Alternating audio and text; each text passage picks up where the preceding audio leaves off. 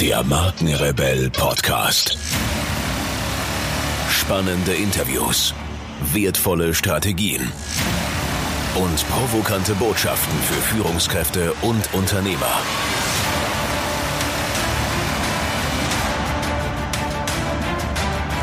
Stell dich den Herausforderungen der Digitalisierung und setze als Marke ein Zeichen. Von und mit Markenrebell Norman Glaser. Herzlich willkommen zu einer weiteren Podcast-Interview-Folge. Vielen Dank für eure Zeit und schön, dass ihr wieder reinhört. Rückblickend auf die letzten Jahre können wir feststellen, dass sich durch die Digitalisierung einiges in unserem Leben verändert hat und das mit zunehmender Geschwindigkeit. Ich denke, wir sind uns darüber einig, dass sich das in den nächsten Jahren deutlich fortsetzen wird. Viele Zukunftsforscher sagen uns immer wieder, wie wir Unternehmen führen werden. Ich möchte mit meinem heutigen Interviewgast über die neuen Anforderungen in der Unternehmens- und Mitarbeiterführung und vor allem darüber sprechen, wie wir in Zukunft Unternehmen führen wollen. An dieser Stelle lade ich euch herzlich ein, auf unserem Blog bei Facebook oder auch in unserer Slack Mastermind Gruppe mitzudiskutieren. Alle Links dazu findet ihr in den Show Notes. Mein Interviewgast heute ist ein sehr bekannter und erfolgreicher Führungstrainer und Geschäftsführercoach. Er blickt auf einen langjährigen Erfahrungsschatz zurück, den er unter anderem als Speaker, Buchautor in Seminaren und, was mich besonders freut, in seinem Podcast Führung auf den Punkt gebracht mit uns teilt. Er hilft Geschäftsführern und Führungskräften zu mehr Souveränität in ihrem unternehmerischen Handeln und zeigt ihnen, wie sie ein engagiertes Team und selbstständige Mitarbeiter bekommen. Aber nun lasst uns loslegen und freut euch auf meinen Gast, Dr. Bernd Gerob. Viel Spaß dabei.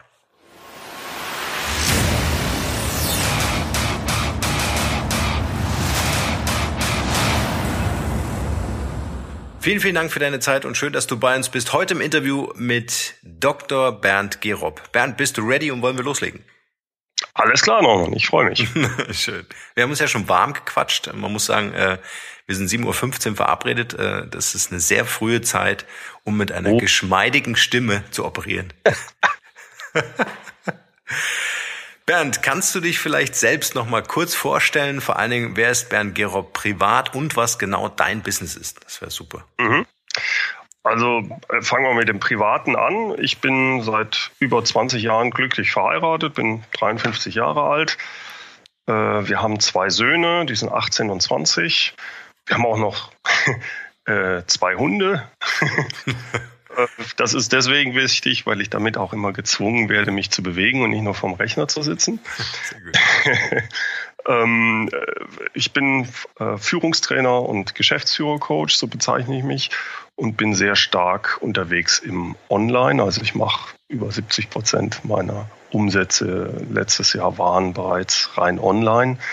Ähm, habe einen Podcast mit Führung auf den Punkt gebracht. Der ist so mein hauptsächliches Marketing-Tool. Ähm, ja, das ist der Bernd Gerob beruflich und privat.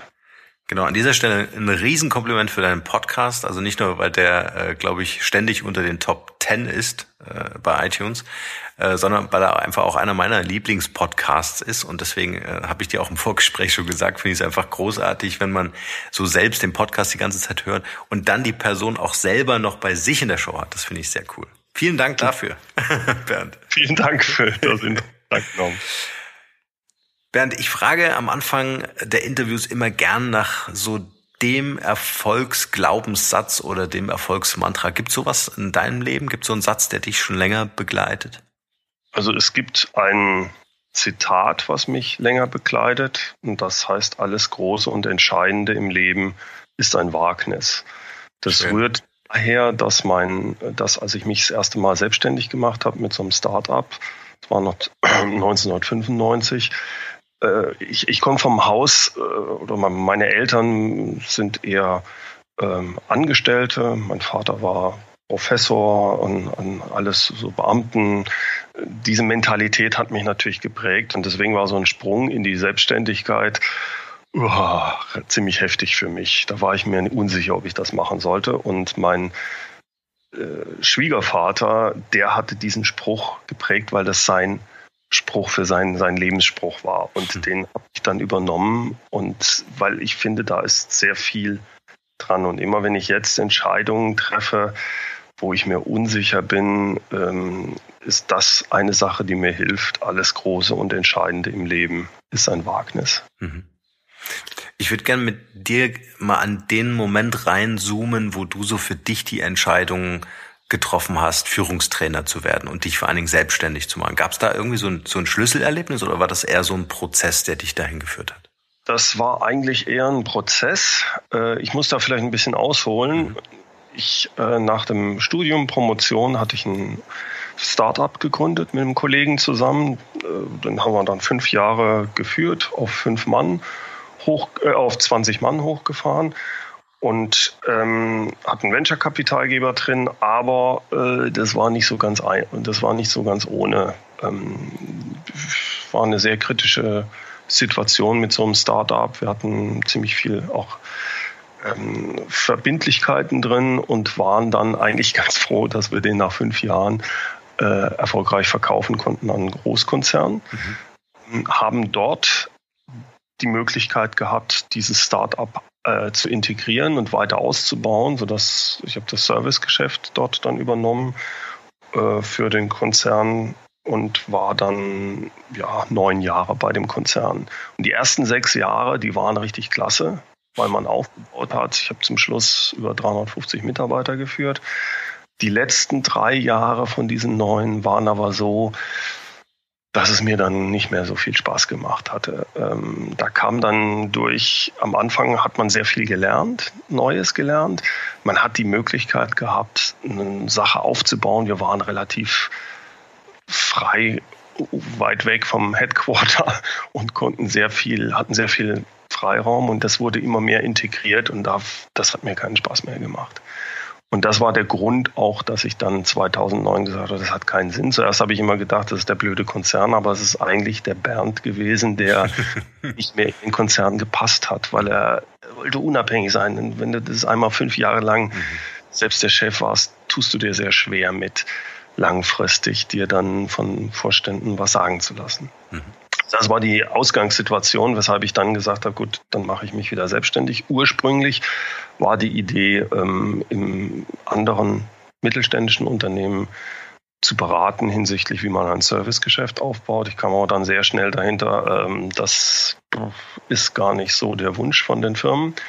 Aber wo ich wirklich einen, äh, einen, einen großen Bedarf gesehen habe, das war, was Führung angeht, bei kleinen und mittelständischen Unternehmen, die in die erste oder zweite Wachstumshürde gefallen sind, also so zwischen 10 und 200 Mitarbeiter.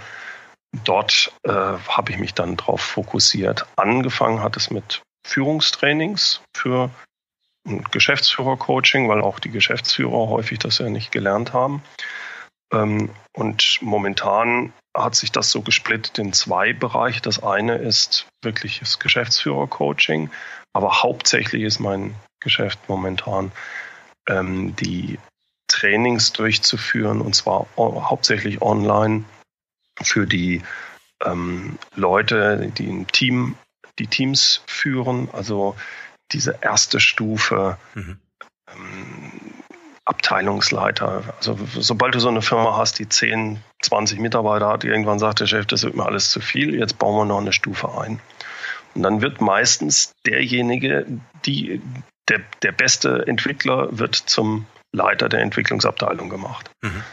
Der hat aber nie, nie Führung gelernt. Mhm. Der hat mhm. technisches Verständnis, der kann super programmieren vielleicht, aber der hat noch nie Menschen geführt. Mhm. Und gerade in kleinen und mittelständischen Unternehmen fehlt dann die Ausbildung oder die Hilfe für diese ähm, Abteilungsleiter. Und das biete ich mit meiner Online-Leadership-Plattform an, für, wenn Leute sagen, ich möchte mich da aus der ähm, äh, online weiterbilden mit Videos, Webinaren. Man hat Zugriff auf mich hinsichtlich Coaching-Möglichkeiten. Wir haben Präsenztreffen, wo wir auch mit anderen Firmen sich dann äh, trifft. Also das ist ein äh, größeres Programm. Das habe ich da dann gesehen, dass darauf fokussiere ich. Und für die Vermarktung dieser meiner Person quasi, wo ich diese Sachen anbiete. Das verwende ich den Podcast für. Mhm. Diese Online-Leadership-Plattform, kann ich da jederzeit beitreten? Also es ist so, dass du als Einzelperson dreimal im Jahr ähm, dich einschreiben kannst. Mhm. Ähm, wenn jetzt ein Unternehmen sagt, Mensch, wir haben hier acht Leute, unsere Teamleiter, die wollen wir ausgebildet haben, dann habe ich das, mache ich das so, dass das ein Projekt wird mit dem jeweiligen Unternehmen. Mhm. Hintergrund ist, es ist eine andere Geschichte, ob du jemanden die Möglichkeit bietest, sich online weiterzubilden äh, bilden, mhm. und der nimmt aktiv Kontakt dazu auf, bezahlt meistens auch selbst. Der hat eine ganz andere Grundmotivation als jemand, der geschickt wird. Mhm. Deswegen mache ich das bei den Unternehmen meistens so, dass wir sagen, okay, ich habe hier einen zwölfmonatigen Kurs, damit die Leute aber auch wirklich engagiert mit dabei sind, machen wir einen Kick-Off-Workshop mit den acht Leuten. Mhm. Nach fünf Monaten kommt der Bernd dann wieder oder kann auch noch einen dritten Termin haben. Äh, aber in der Zwischenzeit ähm, können die Leute dann online äh, an den Sachen arbeiten. Diese erste Verbindung mit so einem Kick-Off-Workshop halte ich für ganz entscheidend. Ich hatte das ganz am Anfang mal nicht gemacht und da merkt man, dass da ein Riesenunterschied ist äh, im, im Durchschnitt von Leuten, die denen das als Möglichkeit vom Unternehmen gegeben wird, sich weiterzubilden und denen, die sagen, verdammt, ich muss mich, ich möchte mich da weiterbilden. Ich habe mir den Podcast von Bernd angehört, da gehe ich in die Plattform rein. Das ist eine ganz andere, äh, in der Regel, das sind Leute, die sind ganz anders engagiert dabei. Ja. Da müssen wir uns im Engagement versuche ich halt äh, äh, dadurch hinzukriegen, dass man einen Kickoff-Workshop machen. Nach fünf Monaten kommt er wieder. Da kriege ich das wesentlich besser hin, weil die Leute sich dann einen Tag lang schon mal mit dem Gero beschäftigt haben. Und meistens kriege ich das dann ganz gut hin, dass die da dann auch ganz gut begeistert sind und deswegen sagen, Mensch, jetzt, jetzt gehen wir auch in die Plattform rein, schauen uns die Videos an, durch, arbeiten uns durch die Kapitel durch, gehen, äh, hören bei den Webinaren zu oder sind sogar bei den Präsenztreffen dann mit dabei. Mhm. Da müssen wir uns besonders noch mal unterhalten. Vielleicht hast du ja irgendeinen coolen Deal für die Markenrebellen. äh, Bernd, eine Frage noch, weil du vorhin gesagt hast, äh, ihr habt ein Startup gebaut, das Ganze äh, ging dann in einen Konzern über. Ähm, Vielleicht kannst du so deine Erkenntnisse oder auch deine, deine Erlebnisse teilen. Ähm, was wurde aus der Agilität, der Schnelligkeit, der Dynamik eines Startups äh, dann in der Konzernwelt? Weil äh, jetzt stelle ich immer wieder oft auch fest, dass die Konzerne überlegen, inwieweit beteiligen wir uns an einem Startup? Äh, wie kann man so ein Startup vielleicht als Satelliten an einem Unternehmen halten und die Agilität bewahren? Ja, wie hast du das damals erlebt? Also, ich muss eine Geschichte zu erzählen, die sehr gut passt. Wir sind, wir haben unser, das war wie schon gesagt 2000, 2001, das war ja so die, wo die Dotcoms-Blase danach geplatzt ist. Und zu dem Zeitpunkt hatten, hatte sich FAG, gehört heute zur Scheffler-Gruppe, für das Unternehmen interessiert. FAG war zum damaligen Zeitpunkt ähm, am Aktienmarkt ähm, und der CEO und die ganzen Vorstände, die haben erkannt, dass sie im Servicebereich schwach aufgestellt sind im Vergleich zu ihrem größten Wettbewerber damals. Und deswegen haben sie unser Unternehmen mit 20 Mitarbeitern gekauft. Wir waren aber der Meinung damals, Mensch, die haben uns gekauft, weil wir eine ganz tolle Technologie entwickelt hatten. Tatsächlich haben die aber, ging es denen darum, FAG 100 Jahre alte Firma, sehr erfolgreich, Premium im Welslagerbereich. Also. Tatsächlich ging es denen aber darum, um frischen Wind reinzubringen. Mir wurde das so bewusst, weil der CEO, nachdem wir gekauft waren, hatte mich nach äh, meinen Kollegen und mich nach drei Monaten dann mal zu sich gebeten. Wir kamen in den Raum rein und er sagte, äh, meine Herren, äh, arbeiten Sie nicht? Meine, wie, wie natürlich, weil ja, bisher hat sich noch keiner über sie beschwert. Wir haben sie gekauft, damit sie den Laden hier so mal ein bisschen umrütteln. Das war die Denke, ne? Ja, krass. Äh, also es den hauptsächlich, ich würde sagen zu fast zu 100 Prozent von den beiden, von den Oberen, darum, dass sie frischen Wind reingebracht haben, äh, dadurch, dass sie eine kleine Firma äh, gekauft haben. Ähm, das ist aber sehr schwer, da was zu ändern in einem größeren Konzern. Mhm. Muss ich das vorstellen, da sind 20 Mann Laden und das ist ein 17.000 Mann Laden. Äh, da richtest du relativ wenig aus, wenn du im mittleren Management bist.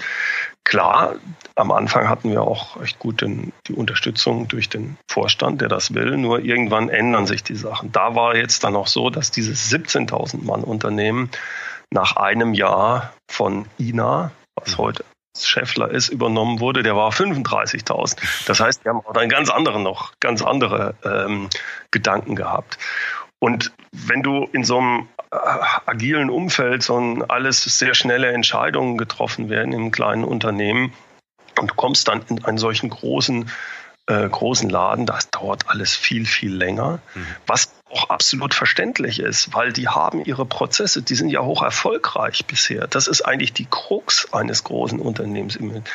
Die sind bereits extrem erfolgreich. Das bist du mit deinem kleinen Laden nicht unbedingt oder wenn auf einer ganz anderen Skalierungsebene. Mhm. Das heißt, die fokussieren auf Größe, auf große Märkte. Das war also auch später für uns immer eine Schwierigkeit, wo ich heute auch den kleinen Unternehmen immer sage, ihr habt einen riesen Vorteil, wenn ihr euch extrem fokussiert auf eine kleine Nische. Das können die Großen gar nicht. Das wollen die gar nicht. Mir war das, mir ist das so bewusst geworden bei so Strategiebesprechungen, wenn ich dann gesagt habe, hier, wir haben hier ein System, das können wir in dem und dem Markt super einbringen. dann ist die erste Frage, wie groß ist der Markt? Dann sagst du, ja, der Markt weltweit, ich bin mir sicher, das sind 20 Millionen. Was? 20 Millionen, der Gesamtmarkt. da können Sie vergessen. Äh, da, da, fokussieren wir doch nicht drauf. So. Sie, Ihr Markt muss mindestens 100 Millionen sein, sonst bringt das nichts. Mhm. Weil wir können ja maximal 20 Prozent lalala. Ne? Mhm. Von der Vorstellung her absolut richtig. Ja. Wenn ich aber ein kleiner bin, dann ist ein 20 Millionen Markt, von mir aus sind das nur drei Millionen hier in Deutschland. Das ist doch super. Da bin ich ganz schnell die Nummer eins mhm. drin. Also die Denke ist eine ganz andere und ich glaube, da, das ist verdammt schwer. Wenn ich mir jetzt anschaue, wie Agilität ähm, wirklich umzusetzen ist in so einem großen Unternehmen, das wird richtig schwierig. Und das kann nur funktionieren, wenn es von ganz oben A gewollt ist, also von den Vorständen, vom Vorstandsvorsitzenden, und wenn die bereit sind, und zwar nicht nur verbal, sondern es auch wirklich tun, Macht abzugeben. Hm. Das ist die Grundvoraussetzung. Ähm, Womit man sich ja gern ein bisschen schwer tut, ne? Also man ist ja und und da, da ist ja im Grunde kein Selbstverständlich. Ja. ja, ja klar, ist ja kein Leidensdruck da. Ne? Also irgendwie bin ich ja dann auf diese Position äh, gekommen und habe ja äh, Macht fokussiert und jetzt kommt ja. irgendeiner daher, am besten noch ein externer Berater, der mir erzählt, gib davon ab, damit es dem Unternehmen also, gut geht ich, ich glaube, die werden es schaffen, wo wirklich der CEO das erkannt hat. Hm. Und selbst dann hat er noch Riesenschwierigkeiten, weil er muss ja die darunter auch davon überzeugen. Mhm. Ähm, und wenn es dann noch so ist, dass ein Unternehmen eigentlich noch verdammt gut profitabel ist, dann ist das, äh, in der Situation möchte ich nicht sein. Mhm. Das, ist eine, das, ist verdammt schwer. Also ich, ich, ich, ich kann so jemanden, ich kann so jemandem gar nicht äh, ich war noch nie in dieser Situation. Ich, ich äh, tu, tu, mir schwer mit, da jemandem klar zu sagen, ja, du musst das so und so machen. Selbst wenn er es, der CEO oben es selbst erkennt. Es ist aufwendig, die ganzen anderen Leute, die dann ja auch alle abgeben müssen, auf Vorstandsebene, auf der Ebene darunter, das durchzuführen beim großen Unternehmen mit, mit Zehntausenden von Mitarbeitern, wer das schafft, gut ab. Hm. Das finde ich, das ist eine Kulturänderung, da habe ich größten Respekt vor, wer das hinkriegt.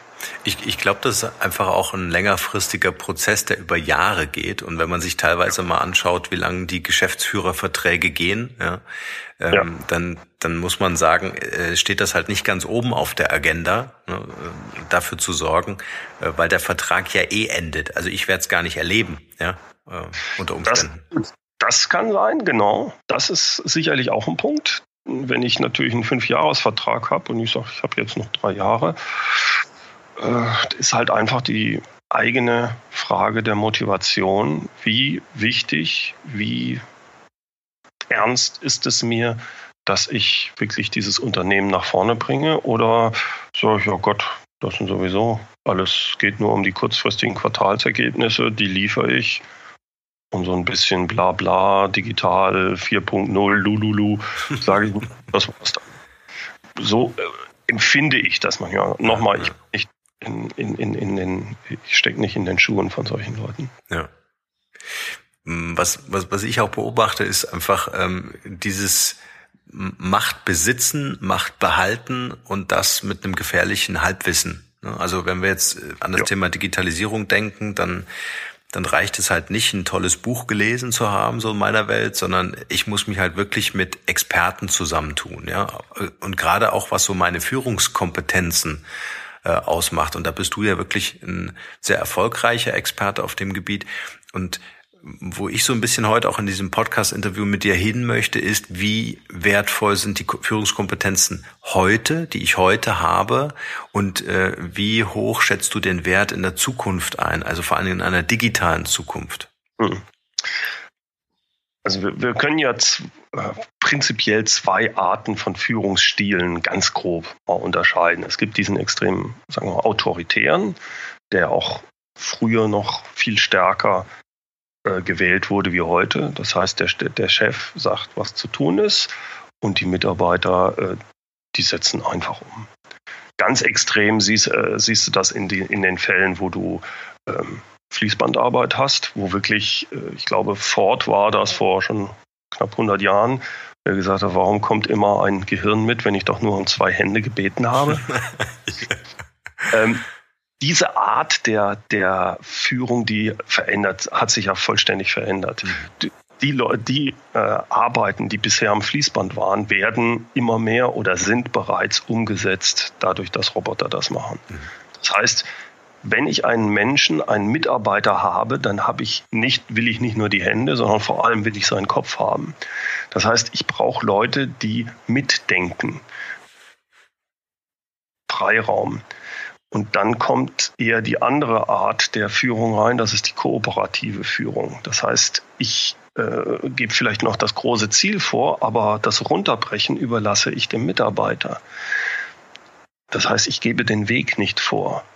Und das ist eine wenn ich die fast wie militärische Führung ähm, vorgebe, wo ich jede Kleinigkeit, wo ich auch genau, wo ich eigentlich der Experte auch bin. Ich weiß genau, was zu tun ist, wenn ich autoritär führe oder glaube es zu wissen. Wenn ich aber in immer komplexeren Strukturen führe, bin ich vielleicht noch derjenige, der die Führungskraft ist, aber meine Leute wissen besser, was zu tun ist in einem bestimmten Bereich als ich. Das ist eine ganz andere Art der Führung. Es geht viel mehr um Kommunikation, Kontext, als um genaues Vorgeben. Das heißt, wenn ich das richtig mir überlege, in der Art früher,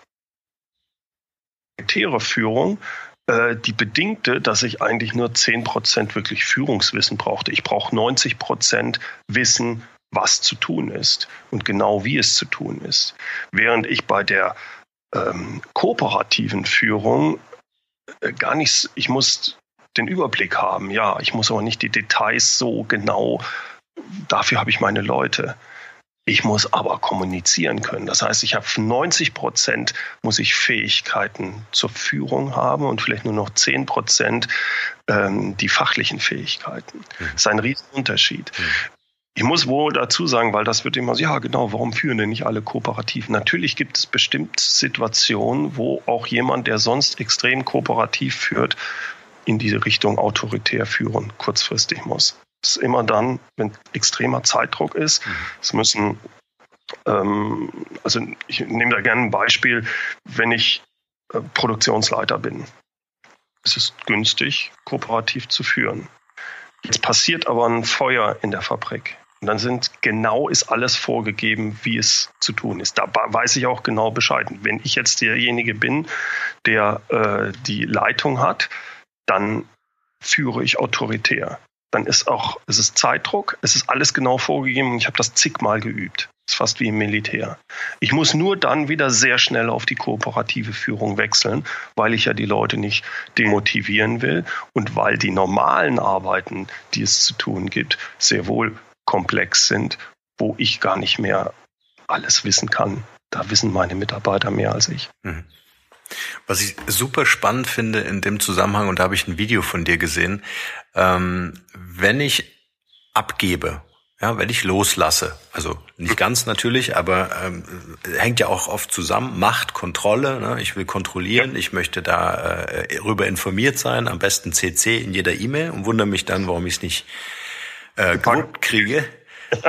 War so lustig. Ich habe letztens mich mit einem Geschäftsführer getroffen und der zeigte mir was auf dem iPad und ich habe, da gibt's auch diesen Counter an den an den Icons. Ich habe gesehen, dass der 370 ungelesene E-Mails hatte.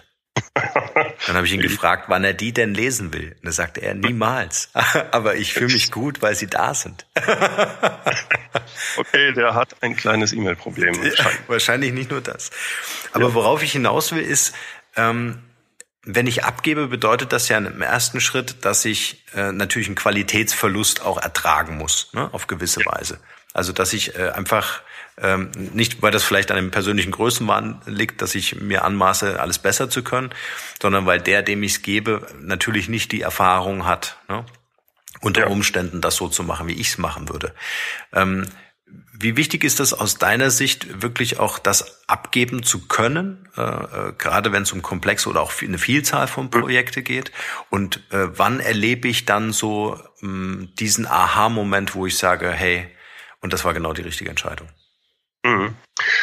Also du hast dieses Problem mit dem Delegieren vor allem dann, wenn du eigentlich bisher der Experte warst. Also nehmen wir als Beispiel diesen tollen Programmierer, nehmen wir mal an, der ähm, hat keinen Bock mehr und sagt, äh, ich mache mich ja selbstständig, ist der beste Programmierer, der kriegt super Aufträge, der wird zugeschüttet mit Aufträgen.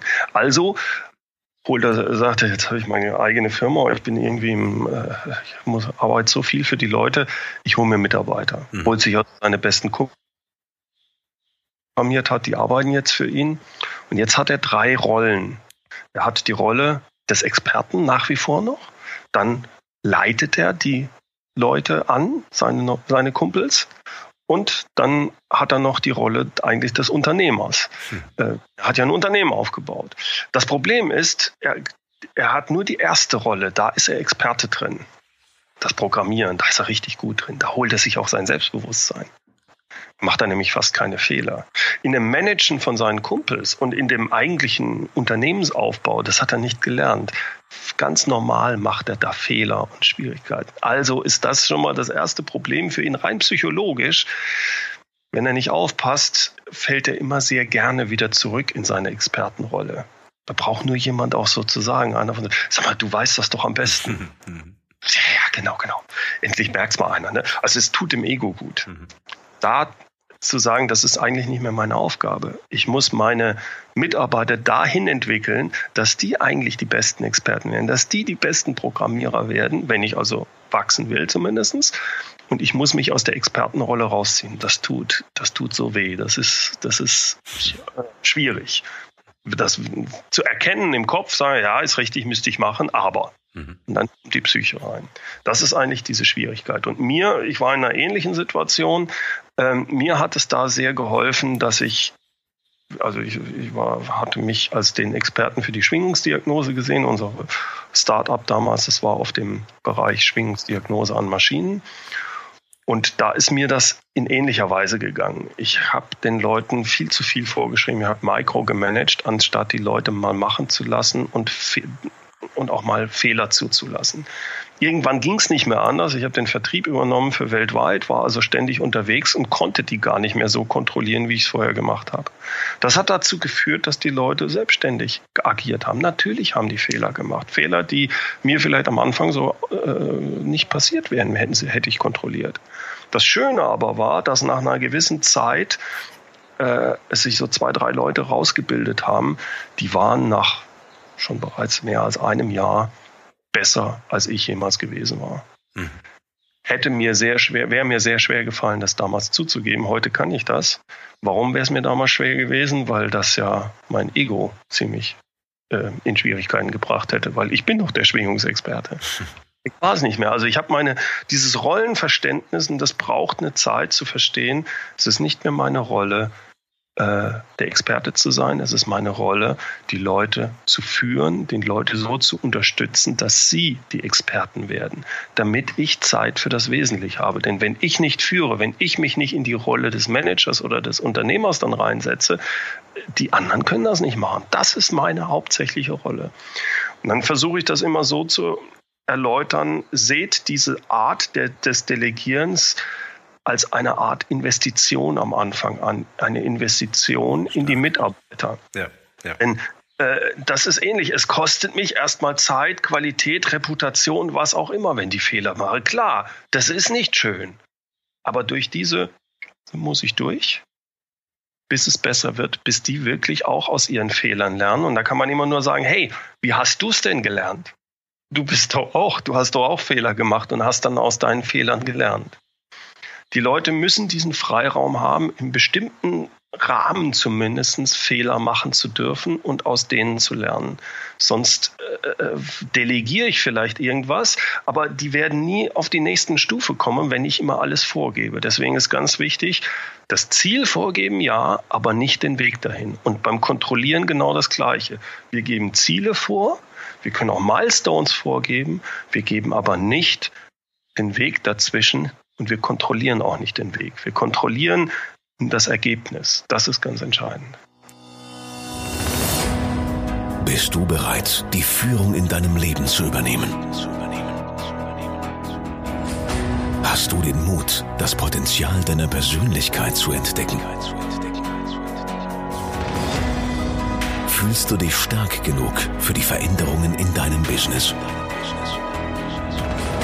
Dann ist Come to Coach The First Mobile Academy genau das Richtige für dich.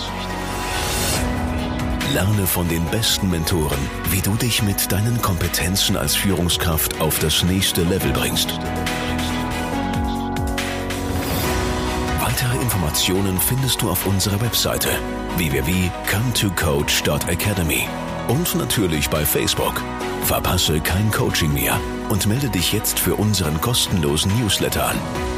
Übrigens, 50% des Profits von Come to Coach investieren wir mit deiner Unterstützung in Bildungsprojekte für Kinder, die unsere Hilfe brauchen. Wir sagen Danke, bleib in Bewegung und denke immer daran. Wer will, findet Wege. Wer nicht will, findet Gründe. Was, also erstmal nochmal, um das noch nochmal zu unterstreichen, das ist nämlich auch ein Learning bei mir gewesen, wirklich tatsächlich Fehler als Investition zu verstehen. Also das ist äh, wirklich ein, ein, ein riesen Game Changer so in meinem Kopf gewesen. Ähm, mhm. Was würdest du Führungskräften raten, äh, die vielleicht das Vertrauen nicht haben in ihre eigenen Leute, ja, die warum auch immer äh, eine Position bekleiden und sagen, okay, ähm, äh, ich bin jetzt zuständig für einen Bereich in, im Unternehmen, aber als Geschäftsführer vertraue ich dieser Person nicht. Wie gehe ich damit um? Also man muss erstmal sagen, warum vertraue ich der Person nicht? Mhm. Vertrau das Vertrauen ist ja nicht in die Person, sondern in, ist in die Fähigkeit. Nehme ich mal an. Ja. Also ich glaube schon, dass er loyal ist, der, dass er versucht, dass er also will, aber er kann nicht. Ne? Mhm. Dann muss ich einschätzen, wie weit kann ich ihm bestimmte Sachen delegieren. Ich mache das gerne an einem Beispiel, wenn ich sage, ja, wissen Sie, Herr Gerob, ich habe das mit dem Delegieren schon mal probiert, das hat überhaupt nicht funktioniert. Ja, klar, wenn ich ein Riesenprojekt einem neuen Mitarbeiter gebe, der noch das noch gar nicht kennt, dann delegiere ich auf anderen Stufen, als ich das mache mit jemandem, der schon seit drei Jahren dabei ist und der solche Projekte schon durchgezogen hat. Ich mache das gerne an einem banalen Beispiel. Äh, klar, da soll jemand einen Bericht schreiben, der hat einen Bericht an einen Kunden, ist auch normal, dass dieser Bericht so 50, 60 Seiten hat, egal mal, um was es da genau geht. Jetzt kann ich dem, der drei Jahre dabei ist, also weißt du, wie damals bei dem und dem, da haben wir auch so einen Bericht gemacht. Ja, ja, weiß ich genau, worum es geht. Dem kann ich sagen, okay, schreib den Bericht und wenn ich vollstes Vertrauen in den habe, weiß ich, dem muss ich nur das Ziel geben, in zwei Wochen am 15. April muss der April, äh, muss der Bericht beim Kunden sein. Schaffst du das? Ja, kein Problem, mache ich. Wenn ich dann Vertrauen habe, der hat das schon zweimal gemacht, muss ich nicht mal kontrollieren. Jetzt habe ich einen neuen Mitarbeiter, der sagt, schauen Sie sich mal den Bericht an, den wir da für die und die Firma gemacht haben.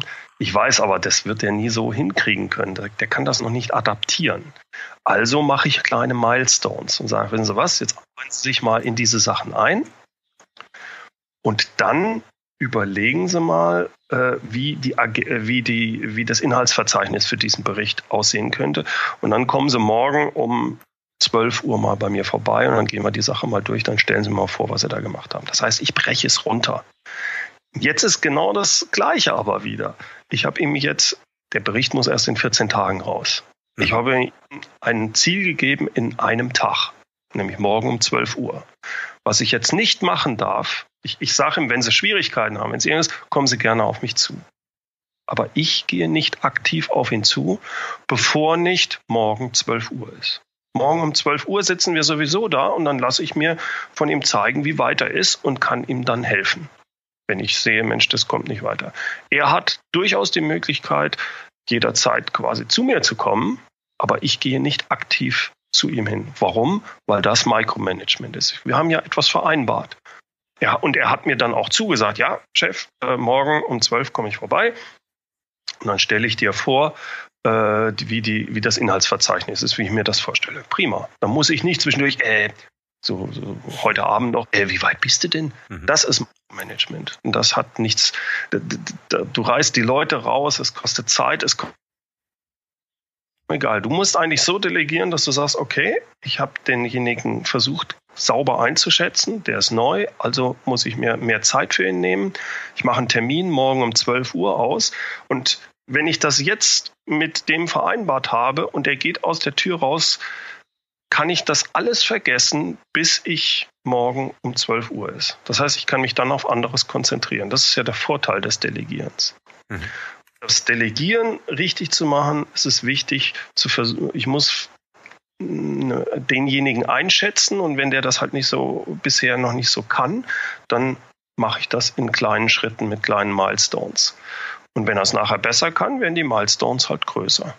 Mhm. Und selbst wenn ich erkenne, jetzt nehmen wir mal an, der ist, äh, ich habe das, das Vertrauen in den Mensch, der könnte das. Ähm, und zwischendurch merke ich irgendwie so, ne, ich glaube, der kann das doch nicht. Dann nicht einzugreifen, sondern denjenigen quasi gegen die Wand laufen zu lassen, in Anführungsstrichen. Mhm. Das ist sehr schwierig, aber das ist notwendig, denn es könnte ja auch sein, dass du dich verschätzt hast. Der kann das sehr wohl. Es sieht nur so aus, als ob.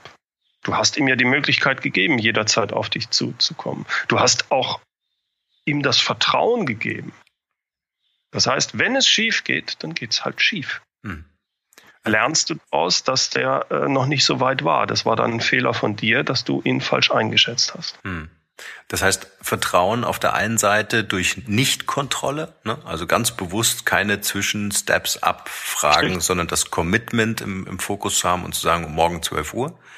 Ja. Und das andere, was ich auch sehr wertvoll finde, ist einfach diese, dieses Vertrauen herzustellen, indem ich sage, äh, ich bin da, also ich biete meine Hilfe an, ich clustere ja. vielleicht eine komplexe Aufgabe und, und schaffe ja so ein Erfolgserlebnis Ne? Exakt. Und wenn dieses Erfolgserlebnis stattfindet, dann ist es natürlich super wertvoll für beide Seiten, ähm, ja. sich mehr und mehr zu vertrauen. Das ist ja auch wieder ein Prozess, ne? Das muss ja wachsen dürfen.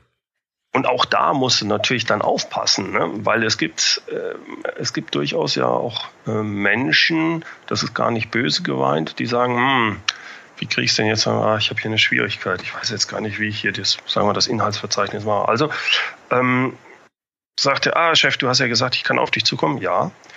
Sagen wir in einer Viertelstunde bei mir. Ja, gut. Jetzt kommt er rein und sagt, ja, ich weiß gar nicht, wie ich das machen soll hier.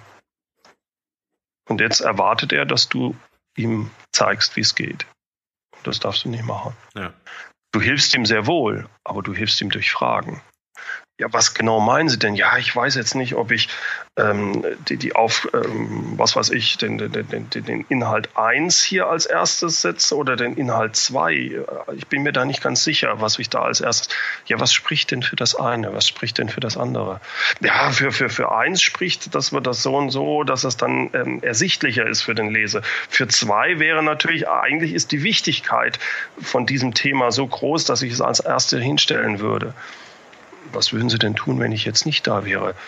Ja, wahrscheinlich würde ich das Wichtigere nach oben tun. So, und jetzt kann ich sagen, ja, dann machen Sie das doch. Oder wenn es mir nicht gefällt, dass ich sage, hm, überlegen Sie nochmal, wäre es nicht sinnvoll, das vielleicht anders zu machen, weil das und das, oder sehe ich das falsch? Also durch Fragen kannst du denjenigen nicht nur steuern, sondern du ermöglichst ihm viel besser noch zu lernen. Weil du könntest dir es leicht machen. Du könntest sagen, ja, ist doch klar, machen Sie zwei. Hm. Dann sagt er, danke Chef, super. Ja. Dann bist du wieder in deine Expertenrolle gefallen und hast ihm nicht die Möglichkeit gegeben, sich zu entwickeln. Dadurch, dass du ihn aber durch Fragen dorthin bringst, muss er mitdenken. Und er kennt dann, er lernt durch dieses Mitdenken. Das ist ein ganz wichtiger Punkt noch. Ja. Das ist auch eine schöne, schöne Brücke zu dem, was du eingangs gesagt hast, von einem Zitat von Henry Ford, dass ähm, wenn du, wenn die Leute dich fragen, was soll ich jetzt tun, äh, und du sagst ihnen, was zu tun ist, dann ist ja dieses Tun mit den Händen verbunden. Dann das heißt, die rennen los und fangen an, das mit den Händen umzusetzen. Ja. Wenn du aber genau wie du jetzt äh, super wertvoll gerade den Tipp gegeben hast, mal nach eigenen Ideen zu fragen, ja, und dadurch Erfolgserlebnisse entstehen, dass du diese Ideen dann natürlich auch akzeptierst oder die Mitarbeiter ermunterst, äh, die Idee selbst weiter zu verfolgen, dann entsteht natürlich auch irgendwann im Kopf der Prozess zu sagen, hey, meine letzten drei Ideen sind immer gut angekommen, äh, vielleicht entwickle ich die Idee, bevor ich meinem Chef äh, äh, kontaktiere. Ne? Mhm, mh. Und dadurch ziele ich auf den Kopf und nicht mehr auf die Hände. Ja. Finde ich sehr gut. Richtig, genau. Hm? Bernd, lass uns doch mal den, den Staub von der Glaskugel wischen und in die Zukunft schauen. Ähm, ich habe mir mal so, so drei Begriffe rausgesucht, ähm, die in Zukunft, also heute schon natürlich, aber in Zukunft natürlich mehr und mehr äh, eine wichtige Rolle in der Führung äh, äh, darstellen. Zum einen sind das ähm, zum Beispiel Digitalkompetenzen, die ich vielleicht jetzt nicht unbedingt mitbringe, in der Führung mhm. von Teams, die aber erforderlich sind, um ein Projekt wirklich nach vorn zu bringen. Ja. Vielleicht neue erforderliche Prozesse zur Umsetzung von Projekten, die ich so auch noch nicht kenne. Ja. Und mhm. das dritte war das Thema das Arbeiten mit virtuellen Teams, weil ich einfach Kompetenzen brauche, die vielleicht nicht in Deutschland zu haben sind, sondern ich vielleicht ein internationales Team für ein Projekt brauche. Das heißt, mhm. Digitalkompetenz, neue Prozesse, virtuelles Arbeiten. Wie würdest du oder wie siehst du so in deiner Glaskugel äh, das Führen ähm, äh, von morgen, beziehungsweise welche Kompetenzen brauche ich vielleicht, um, um das in Zukunft bedienen zu können in einem Unternehmen? Also ich glaube, auch was ich sehe bei vielen nach wie vor, egal ob sie jetzt virtuelle Teams führen oder ob sie normale Teams führen, das die größte Herausforderung für die meisten Leute ist, mit ihrer eigenen Zeit erstmal zurechtzukommen. Mhm. Wirklich dahin zu kommen, dass sie überhaupt die Zeit haben zu führen und nicht im operativen Tagesgeschäft beim Managen unterzugehen. Das ist eine Fähigkeit, die sich die meisten erstmal aneignen müssen. Ähm, das, ich, ich mache immer so einen Zeitstrahl, wo, wo ich dann sage, 100% auf der linken Seite wäre, wenn du 100% nur managst, nur operatives Tagesgeschäft. Mhm. Und wenn du auf der rechten Seite bist, wärst du 100% führen. Also alles, was langfristig ist, was mit Kommunikation mit den Mitarbeitern angeht, also wo du Mitarbeitergespräche und sowas, alles, was nicht im direkten eine Deadline hat oder sowas. Mhm. Und da bin ich jedes Mal wieder erschrocken. Ich, äh, langsam äh, erschrecke ich nicht mehr, sondern es ist halt, ähm, dass die Leute absolut auf der linken Seite sind. Ich habe dann so Unterscheidungen 90, 80, 70, 60 Prozent. Ne? Und dann sage ich den meisten, ich weiß, die meisten von euch sind wahrscheinlich hier bei den 90 Prozent. Und dann ist immer einer, äh, Herr Gerob, können Sie da nicht noch ein paar Strichchen reinmachen? Ich bin bei 99 Prozent. das heißt, Leute haben fast gar keine oder erfinden nicht für sich die Zeit zu führen. Und das ist der Mindset, die, die Veränderung, die extrem passieren muss. Und da wird durch die, durch unsere heutige Zeit das natürlich noch verstärkt. Du bist mit irgendwelchen, nicht nur mit E-Mails überlastet, du hast es vorhin gesagt bei dem einen Herrn, mhm. sondern dann kommen auch noch irgendwelche Chat-Funktionen dazu, die du solchen ähm, Systemen bedienen sollst, sodass du also immer on sein sollst. Das ist vollkommener Schwachsinn meiner Ansicht nach. So kann ich nicht führen, so kann ich auch nicht an der Strategie mal vernünftig arbeiten. Das heißt, sich die Freiräume wirklich zu erkämpfen, und zwar nach außen, aber auch für sich selbst nach innen, dass man sagt, ich will mindestens eine Stunde pro Tag Zeit haben für Sachen, die nicht im operativen Tagesgeschäft sind, die nicht dringend sind, die keine Deadline haben, die selbstbestimmt sind, das durchzuhalten, das durchzukriegen, das ist für mich, sehe ich bei allen immer wieder, das ist die größte Herausforderung für die Leute. Und das, da sehe ich die, die größte Schwierigkeit hin. Mhm. Gerade, das wird jetzt noch potenziert, wenn ich, wenn du sagst, ja, wie, wie führst du denn virtuelle Teams? Ja, indem ich mit den Leuten wirklich kommuniziere, für die interessiere. Das kostet alles Zeit.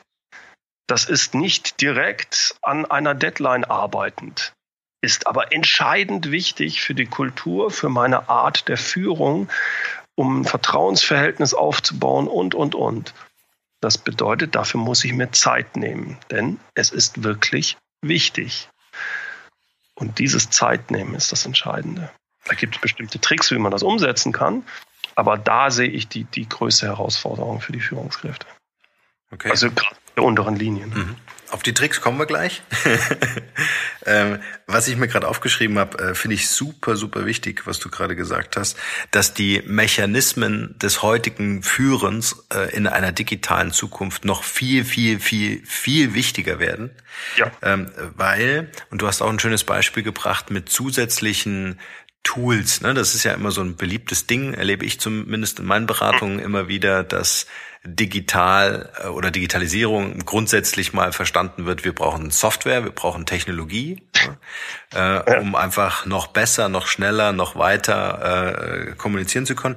Und was dann natürlich passiert ist, das entnehme ich deinen Worten, dass sich Führen heißt ja Aktion, ne? also ich agiere äh, hin zur Reaktion. Ne? Ich versuche irgendwelche Chatfenster zu bedienen, irgendwelche äh, äh, Leute zu bedienen, die von mir Informationen haben wollen. Und das ist natürlich ein Riesenmanko. Und sich da, wie du sagst, Zeit zu verschaffen, ein Zeitfenster äh, zu öffnen, in denen ich agieren kann und, und aktiv sein kann, äh, das ist natürlich äh, super wichtig, genau. Also die meisten glauben, wenn gesagt wird, ja, du musst den Umgang lernen mit den digitalen Medien. Ja. Sich den draufdrücken, das ist Bullshit. Das lernst du recht schnell. Das wirkliche Lernen ist, wie, äh, vor allem wann wende ich was und äh, wann verwende ich es vor allem nicht. Wie priorisiere ich? Das ist das ganz Entscheidende. Ich muss nicht auf jeden Zug aufspringen. Äh, das sind, glaube ich, die wichtig, wirklich wichtigen ähm, Herangehensweisen, die man lernen muss. Wenn ich meine Mitarbeiter unterstützen möchte, wenn ich sie wirklich führen und nicht nur managen will, muss ich mir Zeit nehmen für Vertrauensaufbau, für Gespräche, für wichtige Dinge. Ich muss mir Zeit nehmen für Strategie und so. Und das kriege ich nicht hin, wenn ich morgens reinkomme und als erstes mal meine E-Mails abarbeite und dann die Chatfenster öffne und äh, mit meinen, mit irgendwelchen Leuten da das Operative ab, abspreche. Ich muss mir quasi Auszeiten nehmen mhm. und ganz bewusst. Früher gab es das Problem sicherlich auch schon, das hat man dadurch gelöst, dass man dann vielleicht eine Sekretärin hatte, die vor der Tür stand und dass man dann nicht rein konnte, sondern dass Firewall. Eine, Firewall, ja. ich mir selber bauen heutzutage. Ja. Da muss ich was finden, wie ich das. Und da können mir natürlich auch äh, bestimmte äh, Tools oder sowas helfen, aber die Tools sind nicht die Lösung. Das ist ein bisschen Mittel zum Zweck. Der Mindset ist das Entscheidende. Hm. Hm. Und vielleicht auch, äh, vielleicht ergänzend dazu noch das äh, Verständnis, dass die Projekte einfach auch ein individuelles Führen brauchen. Also ja. ich weiß, dass wir Menschen uns natürlich immer sehnen nach der Abkürzung oder nach der Schablone oder dem Muster äh, zu verstehen, wie alles funktioniert und irgendwie alles in ein System zu bringen, weil es dadurch einfacher ist, weil man, weil Menschen einfach Systeme lieben. ähm, aber äh, zu verstehen, dass es individuell ist, also genauso individuell die Leute sind, das Team äh, sind, ähm, äh, mhm. ist natürlich auch das Projekt äh, super individuell einfach zu betrachten und vorausschauen ja. zu führen, ne? klar. Aber nun zu deinen Tricks. Äh, wie schaffe ich mir Zeit? Du schaffst dir keine Zeit. Du hast 24 Stunden. Es kommt darauf an, wie du priorisierst. Das ist das Erste. Also der erste Punkt ist, einfach häufiger mal Nein zu sagen mhm. und dann schauen, was passiert. Bei irgendwelchen Anfragen Nein sagen. Das vielleicht sogar als fast bei bestimmten Sachen zumindest als Default einzubauen. Mhm. Das hilft mal. Zweite Geschichte, fang morgens die, oder ich gehe mal anders an die Sache ran. Ähm, wenn ich aufhöre am Abend zu arbeiten, nehme ich mir fünf Minuten und überlege, was am nächsten Tag passieren wird. Was liegt am nächsten Tag an? Und dann priorisiere ich das. Das machen viele so. Mhm. Und dann suche ich mir aber eine Sache aus aus meiner To-Do-Liste oder wie auch immer man das macht, wo ich sage, das hat keine Deadline. Das ist aber wichtig. Zu solchen Sachen gehört ein Mitarbeitergespräch. Zu solchen Sachen gehört vielleicht auch ein, sich eine Strategie zu überlegen. Alles Sachen, die selbstbestimmt sind und die nicht fremdbestimmt sind. Fremdbestimmt wäre, ja, ich muss ja noch die Steuererklärung machen oder die, ähm, der Kunde will das oder jenes, das Angebot noch haben oder der Chef wollte unbedingt den Bericht noch haben. Das ist alles fremdbestimmt, ist alles operatives Tagesgeschäft. Das meine ich nicht. Wenn ich nur solche Sachen mache, komme ich nicht weiter und ich führe auch nicht wirklich. Führen tue ich dann, wenn ich Sachen mache, die selbstbestimmt sind, die mich langfristig weiter. Es bringt mich kurzfristig fast nie weiter. Nur langfristig. Aber das ist das Entscheidende. Das ist ein langfristig der Twist. Deswegen der Tipp hier wäre, wenn ich schon, sagen wir mal, von morgens 8 bis 18 Uhr arbeite, ich bin so ein richtiger schöner Workaholic, ähm, und mache das auch noch am Samstag und was weiß ich. Und ich bin so stolz drauf, 60 Stunden. Oder ich bin nicht stolz drauf, das sage ich natürlich nicht, aber eigentlich bin ich schon, gell. und zu sagen, sich ehrlich mal zu hinterfragen und sagen, ob ich jetzt eine Stunde mehr oder weniger arbeite, ist gar nicht entscheidend. Jedenfalls an einem Operativen. Also ob ich Montagmorgens, ähm, oder sagen wir, Montagmorgens, ich fange an um 8 Uhr, ob ich mit dem ganzen Operativen Krempel erst um 9 Uhr anfange, wenn ich sowieso bis 18 Uhr, das merkt kein Schwein. Mhm. Das kann ich so einstellen. Bis 9 lese ich keine E-Mails, ich gehe, kein Chatfenster öffnet sich, das Telefon ist aus und ich gehe auch nicht ran und die Türe ist zu oder ich arbeite sogar von zu Hause oder vom Kaffee aus. Keine Ahnung. Aber die eine Stunde die nehme ich mir. Und in dieser einen Stunde arbeite ich an einer Sache, die wirklich wichtig ist, die keine, die selbstbestimmt ist, die keine Deadline hat. Zum Beispiel die Strategie für meine Abteilung, die ich immer mal machen wollte. Oder ich habe schon einen Termin vereinbart, wo ich mich wirklich mal in Ruhe mit einem Mitarbeiter unterhalten möchte. Alles Sachen, die im normalen Tagesgeschäft immer untergehen. Mitarbeitergespräch, ja, ob ich das jetzt oder in zwei Tagen mache, das ist ja nicht so schlimm. Ob ich die Strategie jetzt äh, entwickle oder in einer Woche, äh, kräht kein Haar nach. Das sind genau aber die Sachen, die mich wirklich weiterbringen und die zur Führung wirklich gehören, die mir den Überblick verschaffen, die mich, die mein Mindset ausmachen. Und dann muss man sich mal überlegen, wenn ich das hinkriege, jeden Tag eine Stunde. Ich arbeite ja immer noch von 9 bis 18 Uhr an Operativen. Das merkt keiner, dass ich, ob ich neun oder ob ich zehn Stunden operativ tätig bin. Und dann mit verbunden mit der Sache, dass man hin und wieder sagt, okay, priorisiere ich, nein, fällt runter. Äh, passiert relativ wenig, passiert nichts.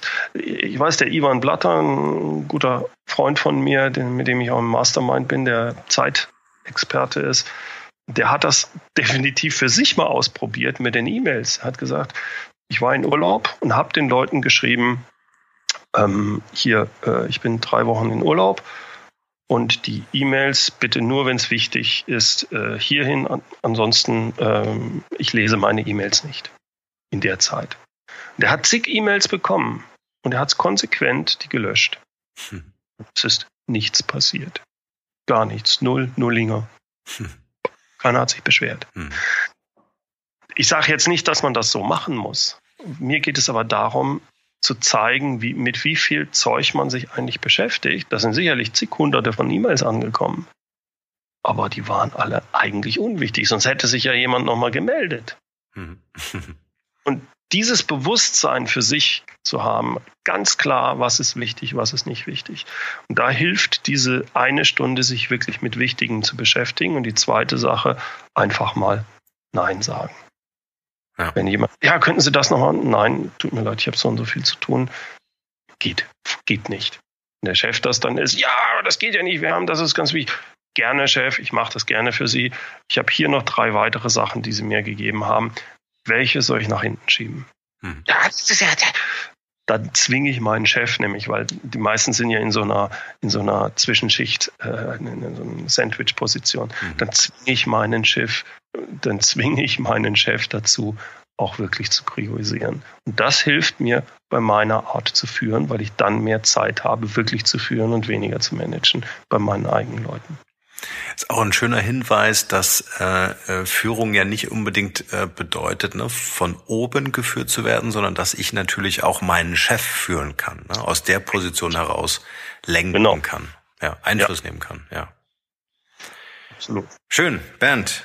Ich gucke auf die Uhr, wie immer. äh, wir haben uns ein bisschen verquatscht, aber ist egal.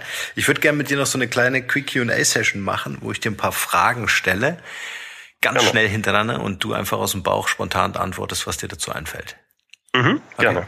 Okay, Frage eins: Was hat dich anfangs davon abgehalten, dich als Marke zu positionieren? Nichts. es braucht einfach nur Zeit. Also ich, ich habe kein Problem damit gehabt zu sagen, okay, Bernd Gerob soll eine Marke werden. Mhm. Das braucht halt. Das, ich bin jetzt im siebten Jahr und langsam merke ich, ich werde zur Marke, ja. Ja, schön, dass du es auch nochmal sagst, dass es einfach auch ein Prozess ist. Ne? Niemand ist morgen eine Marke, sondern das wächst natürlich auch. Absolut, ja. ja. Wenn die Leute an dich denken, was ist das eine Wort, wofür du selbst als Marke bekannt sein willst oder schon bist? Führungsrolle. Mhm. Mindset für Führung, Führungsverständnis. Aber ich glaube, Führungsrolle, die richtige Führungsrolle, das beschreibt es am besten. Mhm. Welcher Moment oder Rat hat einen besonders nachhaltigen Einfluss auf dein heutiges Leben oder auf dein Business? Da muss ich zum Anfang wieder zurück. Das ist alles Große und Entscheidende im Leben, ist ein Wagnis. Okay, was ist das Wertvollste, was wir von dir lernen können? Das ist schwierig zu sagen. Natürlich sollte ich jetzt sagen, die Führungsrolle oder Mitarbeiter zu führen, aber wenn ich das umgekehrt sehe, was ich von anderen lerne, das ist häufig manchmal ganz Sachen, für die die gar nicht unbedingt stehen oder denen das gar nicht klar ist, was sie gerade tun und wo ich sage, Mensch, toll, das finde ich faszinierend, was ich von dem lernen kann. Von daher kann ich das nicht sagen, das muss jeder selber erkennen, was er dann von dem anderen erkennt. Ich würde es gerne so haben und ich glaube, dass ich da wirklich was zu sagen habe. Von daher ist es sicherlich etwas, was sehr wertvoll ist und das ist alles, was rund mit rund um Mitarbeiterführung zu tun hat. Ja. Das kann ich bestätigen. Kannst du uns eine Internet-Resource oder ein Tool nennen, welches du selbst einsetzt? Das klingt jetzt sehr banal, aber es ist Google. Ich finde es faszinierend, was ich, ich kann mich innerhalb von einem halben Jahr in einen Experten verwandeln auf einem Gebiet, was ich überhaupt nicht kenne. Mhm. Wenn ich einen halben Tag Zeit habe und ich kann damit 98 Prozent der Menschen da draußen quasi vorspiegeln, ich wäre ein Experte in dem Bereich. Mhm. Wenn natürlich jemand tiefer nachfragt, wird es schwierig. Aber was mir durch Google heute gegeben ist, das hatten wir, das, das gab es vor noch vor, vor zehn Jahren, 15 Jahren, gab es das nicht. Das ist so faszinierend. Deswegen ist die Suchmaschine Google für mich äh, die Internetressource, so banal das klingt. Hm. Oder vielleicht das, das Wissen auch zu vertiefen, weil äh, was ich natürlich ja. äh, bei dir schätze, ist, ähm, äh, das ist keine, äh, weiß ich nicht, Executive Summary äh, von irgendwelchen Fachbüchern, sondern du berichtest halt aus dem Leben. Ja? Deine Beispiele hast du selbst mhm. erlebt, durchlebt. Du weißt, was jemand in der Situation gerade empfindet, ne? was da für ja. Gefühle eine Rolle spielen. Und das macht am Ende für, für mich persönlich den Wert aus. Ja. Und wenn man, das stimmt. Wenn, man wenn du zum hm. Beispiel in, äh, in ein Thema rein vertiefen willst, dann kannst du bei Führung zum Beispiel über Google kommst du dann irgendwann hoffentlich dann auch auf mich mhm. und kannst diese Sachen, diese Erfahrungen quasi dann mitnehmen. Aber so geht es mir auf allen möglichen anderen Bereichen auch, mhm. wo ich mich vielleicht reinarbeiten will. Ja äh, klar gibt es, man muss da auch ein bisschen den Spreu vom Weizen trennen, aber Google wird da immer besser. Mhm. Das finde ich faszinierend. Von daher finde ich das eine tolle Ressource. Ja, schön. Welche drei Mobile-Apps benutzt du am liebsten? Was ist so auf deinem Startscreen auf dem Handy? also neben diesen normalen Dingern, äh, also natürlich eine Podcast-App. Ich habe zwei. Hm. Einmal die von, von, von Google, äh, von, von, ähm, Apple. von Apple, die Podcast-App. Und äh, ich nehme Podcast-App Downcast. Mhm. Verwende ich. Dann, was ich in letzter Zeit äh, richtig toll finde, ist, äh, das nennt sich Time Timer. Das ist quasi wie eine kleine Zeituhr, die aber mit diesem, ähm, äh, die dir grafisch aufzeigt, wie viel Zeit du noch hast. Kann sagen, okay, noch zehn Minuten, dann läuft dieses Rot quasi so wird immer kleiner. Das finde ich sehr hilfreich mhm. bei äh, Workshops. Aber ich, äh, wenn ich irgendeine Übung habe, was weiß ich, ich habe mir vorgenommen, zehn Minuten jetzt Bauchmuskelübung oder sowas. Oder, ja, zehn Minuten würde ich nicht, mache ich es nicht, aber zehn Minuten insgesamt mich irgendwie körperlich zu betätigen. Äh, und dann sehe ich immer, ha, jetzt noch zwei Minuten, noch eine Minute. das finde ich ein, eine cooles, coole App. Mhm. Und äh, weil ich halt momentan verschiedene Sachen ausprobiere, wie ich fit bleibe, ist, das nennt sich Steps, wo man quasi die Schritte gezählt werden. Das finde ich auch cool. Sehr cool. Versuche ich mal auf 10.000 Schritte am Tag zu kommen, sowas. Mhm. Ja, das Minimum hm? für unsere sitzende Tätigkeit. Eigentlich ja. ja. Aber ich bin, schon, ich bin schon froh, wenn ich es schaffe. hey, du hast, du hast zwei Hunde, hast du gesagt. Ja. Da geht was. Da geht was, ja, ja. Aber man kann sich auch mit dem Hund irgendwo hin und dann setzt man, ja. der Hund läuft. Das ist, schön. was hört Bernd Gerob für Musik? Was bringt dich auf neue Ideen? Was inspiriert dich? Ja, also ich bin da würde ich sagen, querbeet unterwegs, allerdings mehr so in der Richtung Oldies, Jazz, Rock, äh, also so mit der so Techno-Musik ist nicht so meins. Aber in dem Bereich äh, querbeet alles mögliche. Hast du einen Künstler, der dir spontan einfällt? Äh, nee, eigentlich nicht, weil ich ähm, das finde ich das Schöne heute. Es gibt auch von den verschiedensten Künstlern dann so zwei, drei Sachen, die ich gut finde. Früher musstest du immer die LP kaufen. Ne?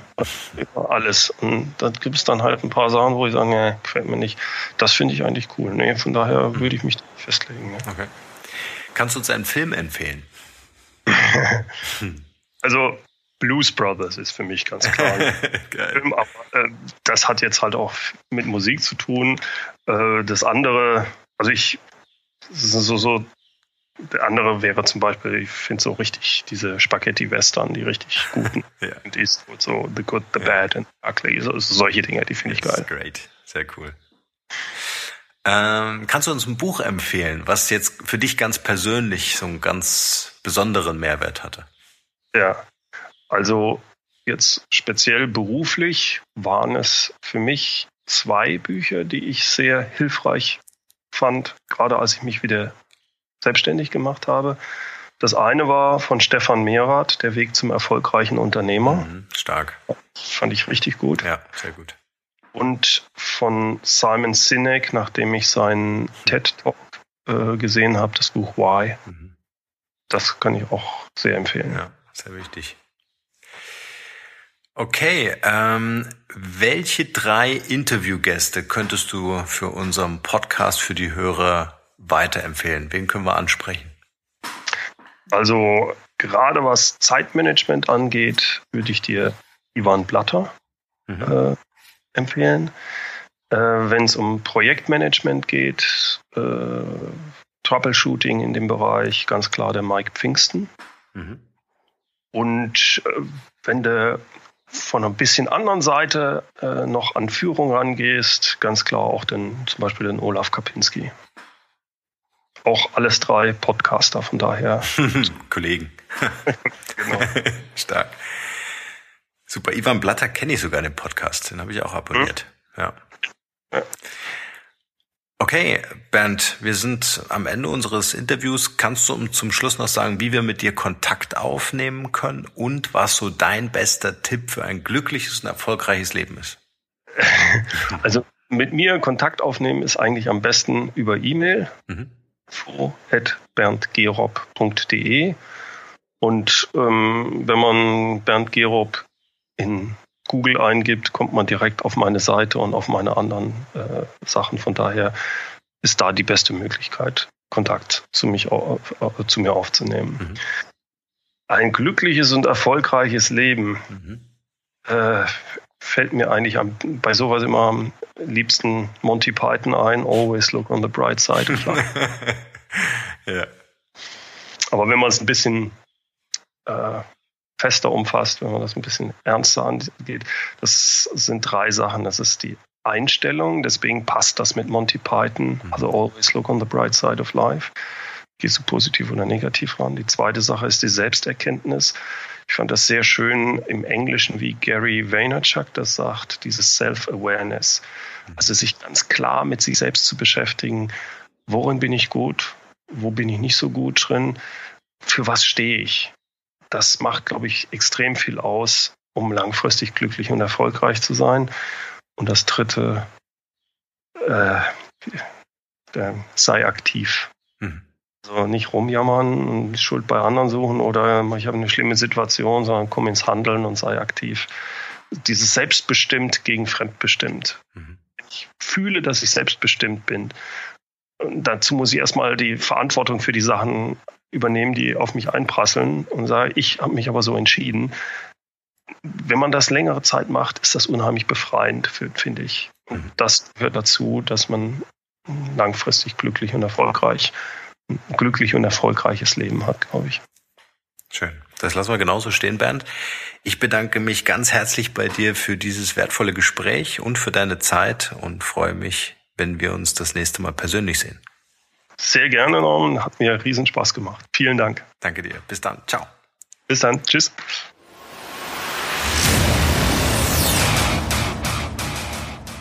Vielen, vielen Dank, ihr Lieben, fürs Zuhören. Wenn ihr über neue Podcast-Folgen automatisch informiert werden wollt, dann nutzt gern unseren E-Mail-Service. Ich lege jeden Monat für euch exklusiv ein kostenloses E-Book obendrauf. Gebt dafür einfach markenrebell.de ein und dort auf der Page könnt ihr euch in die E-Mail-Liste eintragen. Also wertvollen Content ohne Werbung, ohne Spam versprochen, für eure Inbox. Wenn euch dieser Podcast gefallen hat, wäre es großartig, wenn ihr euch kurz Zeit nehmen könntet, um mir eine Bewertung bei iTunes zu hinterlassen. Dauert nur wenige Sekunden und ihr helft mir dabei ungemein, die Show hier für euch noch viel, viel besser zu machen. Ansonsten schaut euch unbedingt noch unsere Mobile App Come to Coach an. Wir bauen hier mit ausgewählten Mentoren die erste Mobile Academy für Führungskräfte und Unternehmer auf. Freut euch auf wertvolle Inhalte von wertvollen Menschen, die mit euch in Live-Video-Coachings ihr Wissen teilen. Mehr dazu unter Come to Coach, also come Zahl 2 Coach.academy. Alright, that's it. Allerdings wie immer in den Show Notes. Nur das Beste für euch und bis bald. Ciao, ciao.